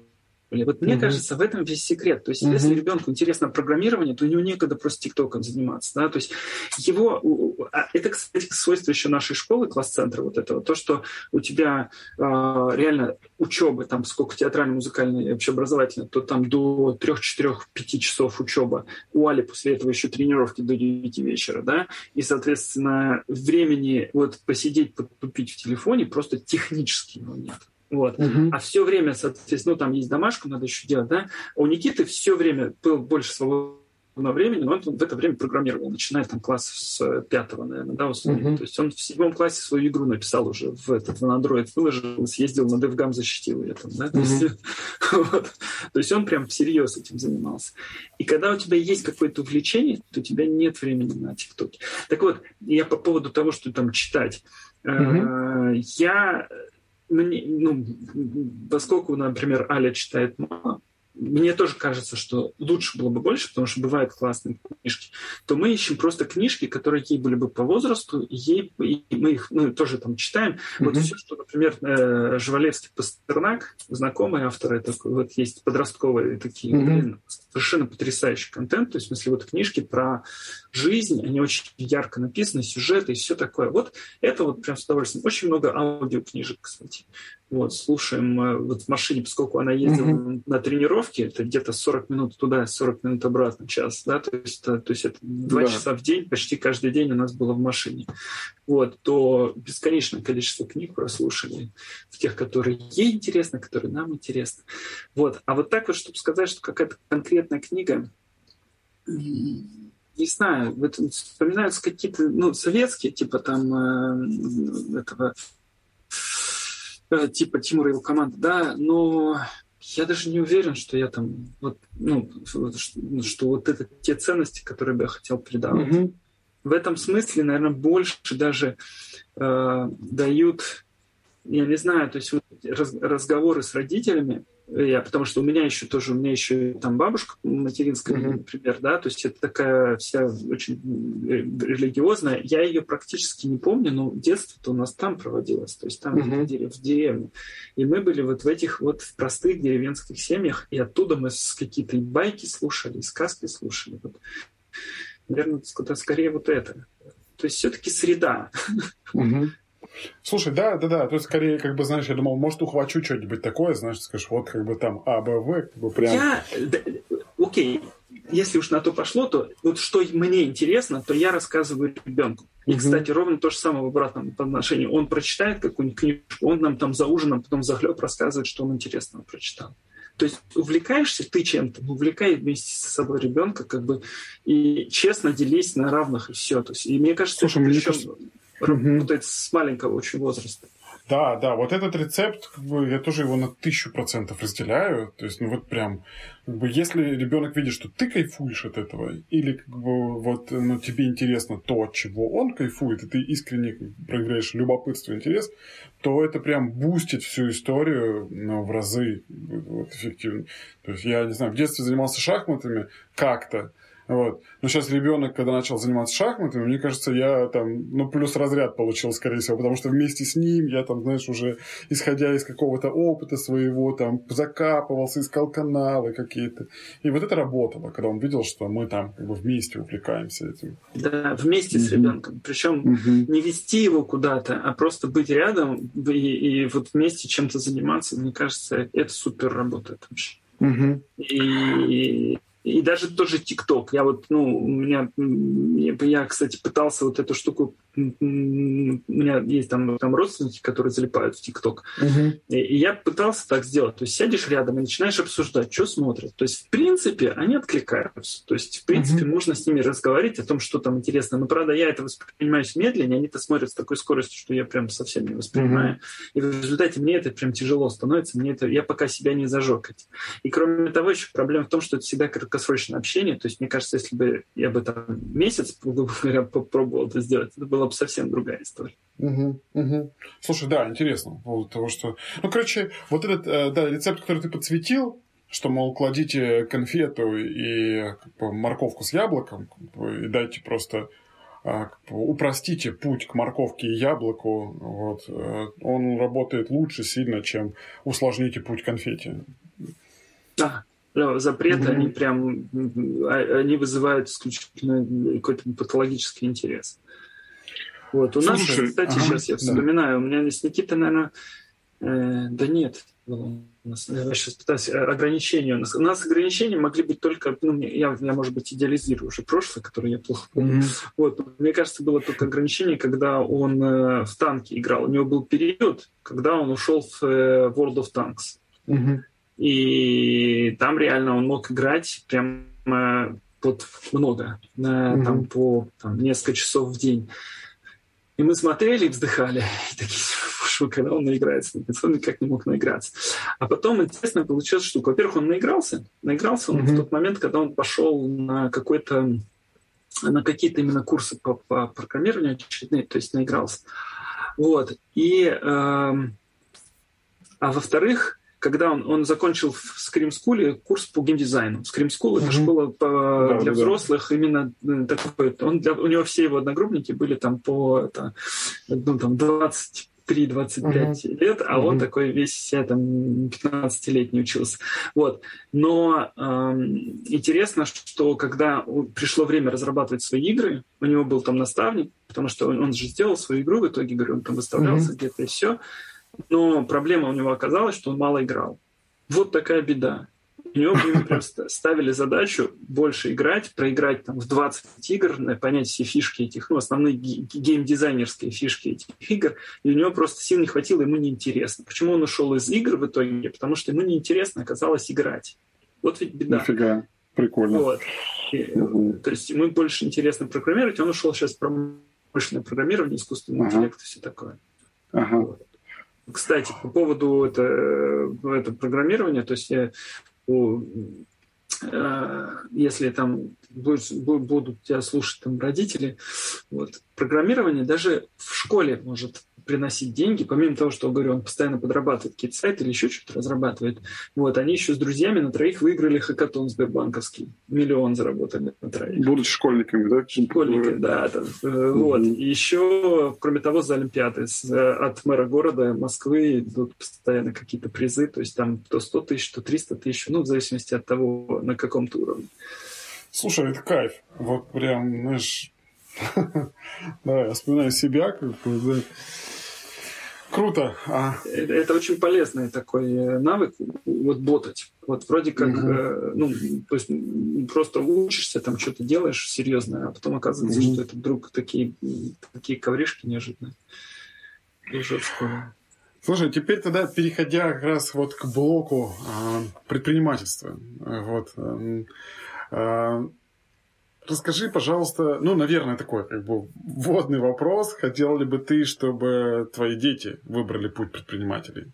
Вот. Ну или вообще, может быть, наверное, там ты сейчас начнешь что-нибудь такое большое, что как бы предпринимательство на самом деле это такая широкая штука. Да, вот. да. Может, может быть... это широкое, я же сказал. Да, да, да, да. Э, мы, мы, вот мой, мой основной такой тезис, что ага. мы живем в такое время, особенно последние 2-3 года показали, что все меняется так быстро, что ты никогда не можешь стать на твердую почву ни на какую. И в этом смысле mm никакие привычные вот эти способы мышления, когда ты там знал, что у тебя вот это будет завтра, вот это послезавтра, mm через год, они уже не работают. И в этом смысле нужно быть очень реактивным, очень быстро реагировать на изменения. И, и реагировать действием. В смысле, не просто типа, ой, как все, как плакать от этого, потом от этого, а что-то делать. Ага. И это чисто предпринимательский навык. В этом смысле каждый должен стать, ну, вынужденно придется стать предпринимателем, угу. иначе человек просто не выживает, когда у тебя все вот так быстро меняется. Вот, я прям в это верю. Я верю в то, что то, что сейчас мы переживаем, это еще не самое плохое, ну, в смысле, угу. с точки зрения, то, что структура будет рушиться, и да, дальше угу. и дальше мы будем все более более шаткая будет ситуация. Вот. И Э, поэтому навыки предпринимательские, они становятся еще важнее. Умение uh-huh. контактировать с людьми, собирать ресурсы, быстро что-то тестировать, очень все делать быстро. Главное делать. Вот это вот быстро, в смысле не обязательно работать 24 часа в сутки, а в смысле, вот у меня был один мальчик, с которым я занимался, тоже курировал его предпринимательские проекты. Вот. У него онлайн там платформа была. И мы такие с ним поговорим в 3 часа дня, например, обсудим, mm-hmm. какая у него там продуктовая линейка. Я говорю, а что у тебя тарифы для всех одинаковые? Ты говорю, сделай премиальный тариф, еще один дешевый тариф, ну там для разных целей. Mm-hmm. Вот. Mm-hmm. Он такой, о, прикольно. На следующее утро он мне пишет, затестил, запустил рекламу, вот такие-то отклики. Я такой, фига себе. То есть он да. пришел mm-hmm. вечер, вечером за ночь все это за, за, за, закодировал прям сразу у себя на сайте. Угу. Запустил рекламу, протестил, и все получилось. Вот это вот прямо типичный предприниматель. То есть угу. вот мальчик, который там в, это, в 18 лет, э, ну, в 17 лет съехал от родителей, в 18 купил Мерседес и пошел э, учиться на права. Слушай, ну то есть получается, предпринимательство для тебя э, как бы вот в контексте меняющегося мира, такой некой э, перманентной нестабильности.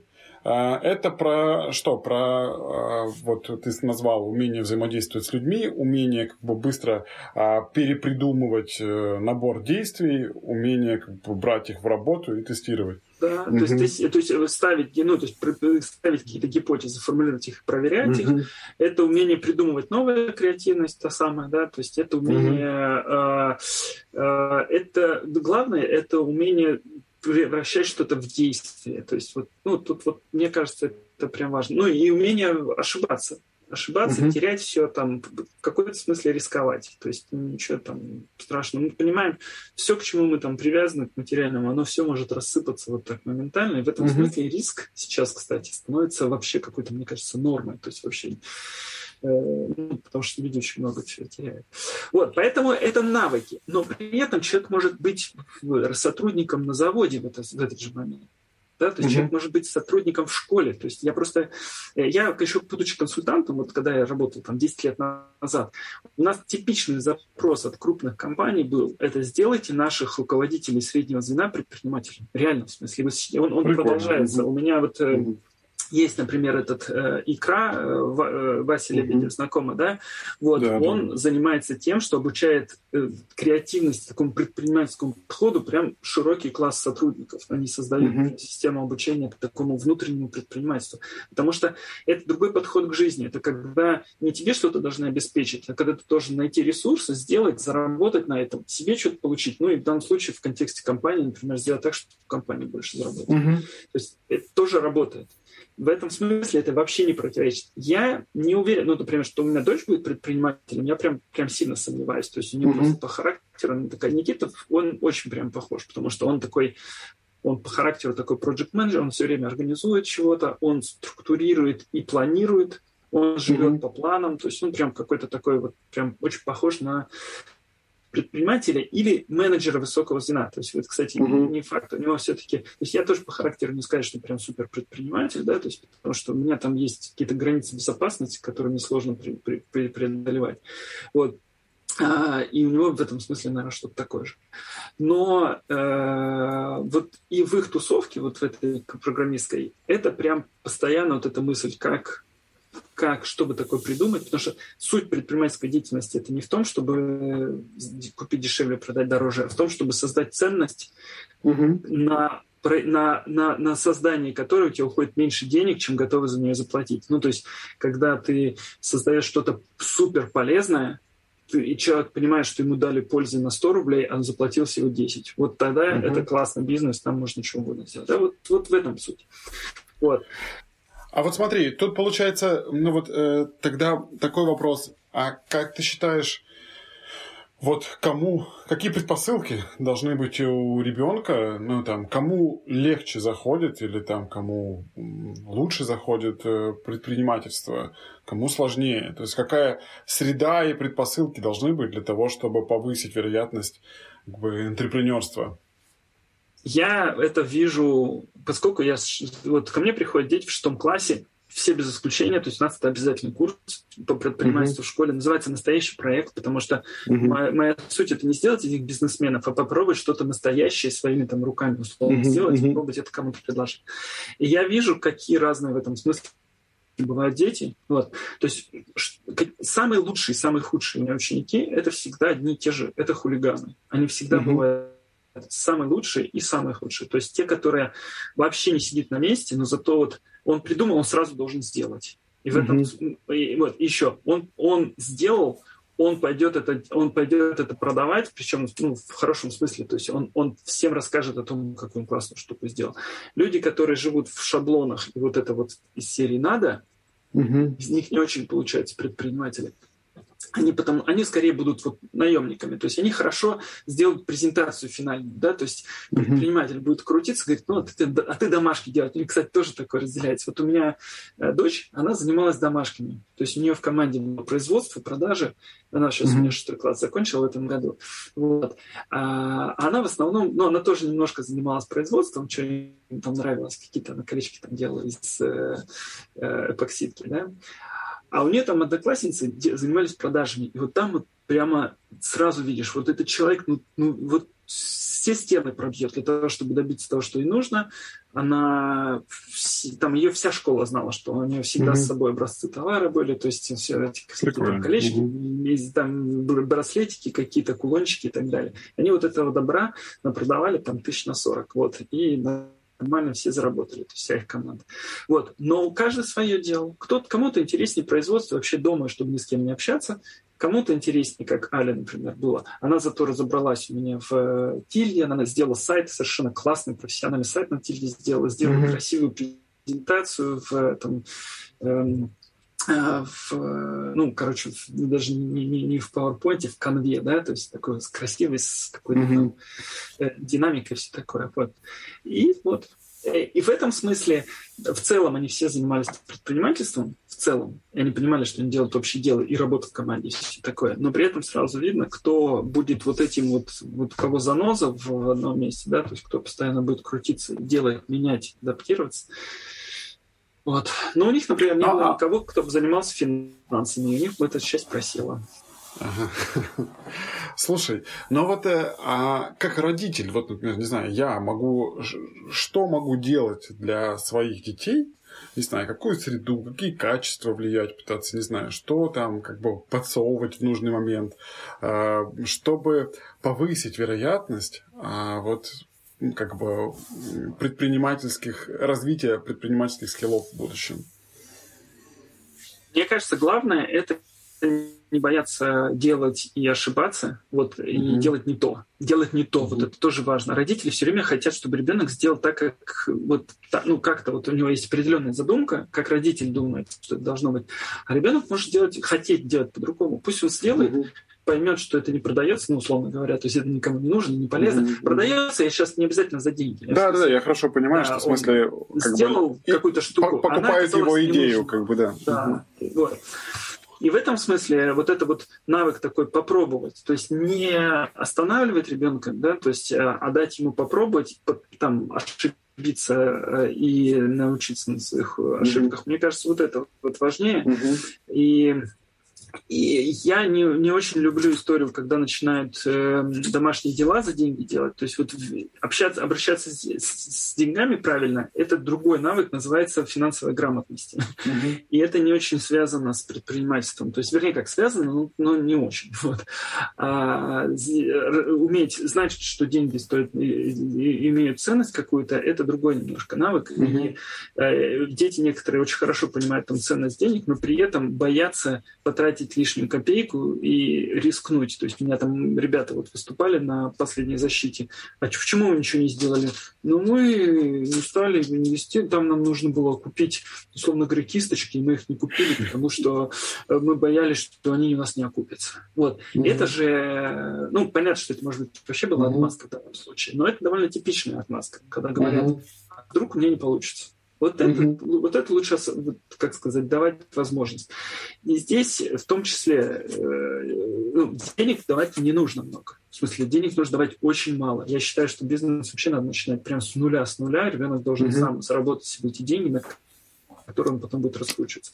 И можно давать в долг, например. То есть, ну, опять же, это все так условно, когда родитель дает в долг, понятно, что ему можно не отдавать. Да? То есть это тоже понятно. И тут важно, что это, это, это должна быть какая-то игра. То есть вот что угу. важно, не надо вообще, это вообще, мне кажется, к детям относится. То есть дети играют, это нормально. Особенно маленькие. Все предпринимательства до, там, не знаю, 14 лет, наверное, это все равно должно быть прямо игра-игра. Ну, 13, угу. ладно. Вот. И нужно понимать, что ребенок не должен брать на себя ответственность за большие деньги. В этом смысле не надо говорить ему, вот я тебе дам сейчас там 100 тысяч, ты купишь себе там, я не знаю, 3D-принтер, и потом он должен у тебя окупиться. Да нет, он, этот 3D-принтер этот ему станет неинтересен через две недели, и это нормально. Это его возрастная mm-hmm. норма возрастная, что ему это стало неинтересно, и он забил. А родители будут кричать и говорить, ну как же, ты же обещал. Ну вот это вот, вот, это вот точно mm-hmm. будет лишнее дать, давать возможность ошибаться. Он пусть он лучше свои карманы деньги вложит в этот принтер, да, то есть поймет, что он их все потерял. Вот это куда полезнее. И потеряет, и чтобы он ничего не компенсировал. Слушай, вот э, этот вопрос прям на такой, как бы, он очень коррелирует с предпринимательством. Несколько раз ты его упоминал. Это навык э, умения ошибаться и отсутствие страха ошибаться. Вот э, очень ценю этот навык и очень хочу, чтобы он был в детях. Это одна история. Вторая история, я ее называю конформизмом. Возможно, там немножко как бы некорректно, но вот э, э, некую как бы готовность и необходимость следовать правилам э, у ребенка. И вот, э, вот начиная с конформизма сначала, то есть я в какой-то момент иногда, ну, как бы осознанно подталкиваю ребенка противиться системе. Ну, как бы, вот есть правила, я говорю, нарушить ну, его. И опять-таки, знаешь, в какой-то момент меня догоняет сомнение о том, что ну, а как, как бы, может быть, сначала он должен научиться следовать правилам, а потом, как бы, условно понимать, что иногда можно перебежать на красный свет. Как бы, вот. Но по умолчанию он должен сначала впитать, что на красный свет нельзя, потому что это прям как бы смертельно опасно. И вот тут э, какие у тебя мысли сначала вот про условный конформизм, про это вот как бы умение нарушать правила. Вот как ты считаешь, как это можно развивать в ребенке навык следования и не следования правилам? И потом уже к ошибкам перейти. Здесь я бы, здесь я могу просто немножко на такую почву, где я не, не достаточно компетентен, у меня нет педагогического образования, я на самом деле много разных книжек читал, но угу. здесь важно понимать возрастную психологию. Да? То есть у ребенка есть, э, он развивается такими циклами, когда он там по правилам, потом против правил, потом по правилам, потом против правил, да, и э, насколько я понимаю, по возрасту вот начальной школы это как раз-таки то, когда их учат правилам. Это прям важно показать, что вот есть правила, и потому что если вы не будете все, там, например, там, тихо себя вести, то вы ничего там в школе не услышите. И это надо научиться просто в определенный момент себя затыкать и вести себя по правилам. Угу. Вот. А, и в этом смысле я согласен. Наверное, надо, надо показать, что правила есть, и правила выгодно соблюдать в интересах, угу. там, в общих интересах. И это я тоже вот прям против того, чтобы вот надо. Вот у меня прям внутри, как только я слышу вот это слово надо, у меня прям сразу внутри все поднимается, такой протест. Не надо, кому надо? Даже когда дети себя плохо ведут в школе, то есть это на самом деле чаще, вот я не буду говорить всегда, но чаще это ошибка учителя, а не ученика. Это значит, учитель говорит фигню какую-то, которая ребенку неинтересна. Пусть, э, то есть учителя все хорошие, только дети все плохие. Да? То есть mm-hmm. вот это прям... Я понимаю, что я тоже не справляюсь, не всегда справляюсь. Это седьмые классы, это прям ад. Ну, в том плане, mm-hmm. что они прям активно разрушают mm-hmm. порядок на уроке. Но это моя проблема. Это я не сумел их увлечь, потому что я вижу, что другие учителя умеют. И это вопрос mm-hmm. педагогики. Вот, мне там Даша Абрамова рассказывала, как она с кадаврой однажды приехала в какой-то лагерь для детей заключенных, и как они решали вот эту педагогическую задачу, когда эти дети вообще не понимают человеческих слов, mm-hmm. вроде как. Но прошло типа 4 часа, и они все как миленькие сидели и делали все это программирование. Причем, если кто-то начинал пищать, там самый главный зэк, значит, это говорил, ну, из этих же детишек такой говорил, типа, молчать, дело говорят. Там по-своему навел. И вот это вот, это, это, это педагогическая задача, это надо уметь uh-huh. делать, это супер сложно, но это прям то, что надо уметь. Ну ладно, это uh-huh. я по поводу правил. То есть я yeah. против правил, которые, обяз... которые надо, но я за то, то, чтобы объяснять, почему это правило нужно, и чтобы ребенка должен, ребенок должен выгодить, видеть свою выгоду, они очень прагматичные существа. Если он понимает, что ему зачем-то это нужно, то он пойдет. Mm-hmm. Понятно, что очень сложно в 7 лет объяснить, что тебе нужно высшее образование, поэтому для mm-hmm. того, чтобы получить тебе ЕГЭ, тебе нужно сейчас учиться. Ну, значит, там должны быть какие-то другие аргументы. Mm-hmm. Вот. Я идеализирую, наверное, но я всегда пытаюсь договориться всегда, то есть у меня, когда заканчивается, я тоже могу наорать, например, на детей там, uh-huh. в школе, ночью, скажу, с седьмым классом, например, мне, мне, мне сложно. Вот, но я знаю, что есть люди, которые это умеют, и мне кажется, uh-huh. это идеальная ситуация. Вот. Угу. Это вот по поводу правил. Правила, они полезны. Ребенок, наверное, может и знать. Он может э, получать, ну, он должен чувствовать какую-то свою выгоду. Вот. А по поводу нарушения правил, э, вот когда мне приходят шестиклассники, на первом занятии я объясняю, объявляю правила занятий. То есть там домашки делаются вот так-то, или там не делаются. Вот ну, в команде, мы работаем в команде, там телефонами пользоваться нельзя, mm можно. Вот это все правила. И у меня есть правило номер пять. Оно звучит так. Можно все.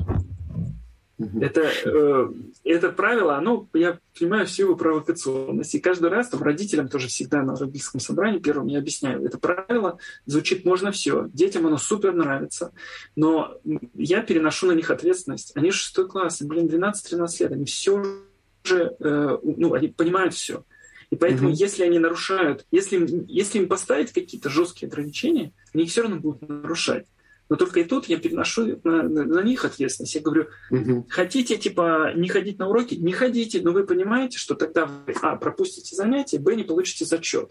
Ну, как бы, это ваш выбор, я не могу угу. вас технически заставить, поэтому может. Поэтому любой вопрос, который будет начинаться с фразы «а можно?», вот с этих угу. слов, вот. И когда он звучит, я всегда так очень доволен, такой, ой, прозвучал вопрос, можно. Кто мне ответит на этот вопрос? И обязательно в классе находится кто-нибудь, кто вспоминает правило номер пять, и mm-hmm. говорят, правило номер пять, можно все. Потому что особенно в предпринимательстве, ну, нет никаких ограничений. Я понимаю, что там, когда мы учим русский язык, математику, там, там есть определенные ограничения, то есть, но в, в моем предмете, да, то есть связано с предпринимательством, mm-hmm. их, их точно нет. Когда человек, я говорю, например, в проект делается командой, обязательно найдется кто-то, кто спросит, а можно я буду один? Mm-hmm. Я такой говорю, прозвучал вопрос, то есть кто мне ответит на вопрос? Можно. Но поскольку у меня один из критериев в оценке жюри в конце года это качество командной работы, у тебя по этому критерию будет ноль. Mm-hmm. У тебя просто проект будет ну, похуже оценен, чем другие. Вот, они такие, а что, на что это влияет? Я говорю, ни на что ну, мы должны одинаково понимать, что от этого вы зачета не получить вы не сможете, да, то есть mm-hmm. от этого двойку вам не поставят, ну, то есть не mm-hmm. надо вот тут делать из этого. Просто я вам объясняю, что для того, чтобы научиться работать в команде, нужно работать в команде. А работать в команде mm-hmm. это супер важно, потому что, и дальше можно рассказать кучу да, историй. Да, да. Вот. Поэтому я ну, не настаиваю, я рекомендую работать в команде. Поэтому у меня есть требование, э, что работа должна быть командной и оценка за командную работу. Можно не, в команде? Можно. Но вы все это потеряете. Все. Ваш выбор, ваша ответственность. Слушай, Андрей, наверное, последний вопрос уже, вот просто прям как бы этот, понимаю, что по времени. А, по поводу ошибок. Вот как бы правило ок, а вот э, на твой взгляд, ну не знаю, личный опыт, ребята, которые, с которыми ты э, работал, вот э, их отношение к ошибкам, то есть по умолчанию мне кажется, наверное, субъективно, э, что большинство детей все-таки очень боится совершать ошибки. Это, наверное, связано с критикой родителей, как бы с вот как бы э, требованиями общества и так далее. Я сам, мне кажется, из семьи, где надо, как бы, знаешь, где была очень сильная позиция надо. И я себя всю жизнь переламываю, что как бы, можно и хочу есть и все такое. И вот как научить детей не бояться совершать ошибки, а как как бы ну, заранее это делать, как переучивать, на твой взгляд, вот э, что можно делать э, родителю для того, чтобы э, у него снизить эту боязнь э, делать ошибки или как бы сделать естественные. Ну, вот почему они боятся? Они же боятся, наверное, потому что они ожидают наказания или mm-hmm. хотя бы порицания какого-то. То есть мне кажется, что а, что это зависит сильно от нашей... Это, это, это научная же история. То есть если ребенка наказывают за ошибки, за ошибки именно, да, то есть mm-hmm. понятно, то есть ребенок может там хулиганить, нарушать правила. Вот, за это, может быть, тоже должны быть какие-то наказания, ну, лучше, чтобы это была какая-то договоренность, да, то есть тогда, в принципе, ребенок понимает, сделал вот это, получил вот это, то есть это тоже понятно. Но если человек, особенно если он старается, но он ошибся, ну, mm-hmm. точно нужно поощрять старания, а не наказывать за ошибку. То есть, если человек, ну, то есть э, я э, помню, у меня Э, ну, вот эти детские травмы, да, когда там э, перед приходом родителей, не знаю, вымоешь кухню, думаешь, я совершил такой подвиг, я вымыл кухню, я сделал, я, я реально старался все сделать. Mm-hmm. Вот. А там приходят родители, то есть, и там мама замечает, что я не так поставил тарелку. Mm-hmm. И для меня это вот это вот, типа, ну да, я это сделал не так, но то, что я постарался, на этом ну, нет да, фокуса, да, да, а да. на том, что я сделал ошибку, на этом есть фокус. И это очень обидно. И после угу. этого, на самом деле, во-первых, ну, не хочется стараться, то есть, а во-вторых, страшно ошибаться. Ну, ты выбираешь низкорисковый путь, да. Да, угу. да, особенно когда тебя наказывают за, за, mm-hmm. за ошибки. Вот в этом, это, это, мне кажется, очень сильно зависит от ну, значимого взрослого. То есть это могут быть родители, это могут быть кто-то в школе. Там. То mm-hmm. есть то же самое. То есть если учитель в школе есть, который вот поддерживает, ну, не знаю, Слушай, с, с этим помогает. согласен, согласен, да, что это точно. Может быть, еще какие-то, не знаю, ну, как пример, знаешь, это, возможно, мне кажется, а, скажем, игры, вот, э, ну, конкретно шахматы, например, просто там, ну, невозможно, ты сыграл 100 партий, ты как бы половину из них проиграешь, вот. И ты вначале будешь париться по этому поводу, а потом у тебя какой-то иммунитет выработается. Э, вот я для себя это сформулировал как некий инструмент работы с боязнью ошибиться, потому что это неизбежно. Может быть, вот что-то еще такое. Вот в этом смысле я как раз по поводу боязни ошибок, я все время ребятам прям вот в явном виде говорю, это-то вы умеете, вы умеете ошибаться, вы все играете в компьютерные игры, и у вас это каждый раз. Вы понимаете, что угу. если вас убили на этом уровне, вы возвращаетесь и начинаете заново уровень. Вас же никто не бьет за то, что вы там не прошли, угу. правильно?